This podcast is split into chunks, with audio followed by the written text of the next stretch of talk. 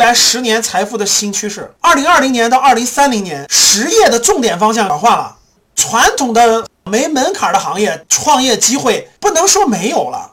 越来越少了，真的是越来越少了。这个有一个核心原因，就是因为产能严重过剩，大家都不需要，真的不需要。我现在去逛商场，里面什么服务器我真的都不需要。未来的实业的这个方向是科技进步的方向，科技进步最主要的方向，是五国家“十四五”规划的方向啊，比如说人工智能的啊，如果你是搞人工智能的，那你不要动这个方向，未来二十年都是最牛掰的行业啊。你要是人工智能行业，你不用动。第一，你现在薪资就很高。第二，你坚持二十年，这里面机会是无穷多的。五 G，对吧？智能汽车，像小米都开始造智能汽车了，对吧？如果你能进这样的，华为和腾讯还有百度是造这个智能汽车这个系统的，斯拉呀，具体的车的，得了啊！未来这个低碳要低碳环保，整个围绕环保相关的比较不错的，好像芯片，这芯片现在这未来中国是一定要突破的，芯片人才急缺，芯片新材料、生物医药，你看这次疫情，哪个国家能生产疫苗呢？就是 number one。中国的疫苗都打了三亿多人了，你听过严重的问题吗？疫苗好几个公司的疫苗都。出事儿了，现在这个出事儿的几百人呢，人家最好的可能就是辉瑞那个还可以，其他的好几个公司出问题了啊！中国的疫苗都都三亿多人了，所以各位，这个谁掌握了科技，谁在未来世界里疫苗？现在中国要相信我们国家的科技，响应号召，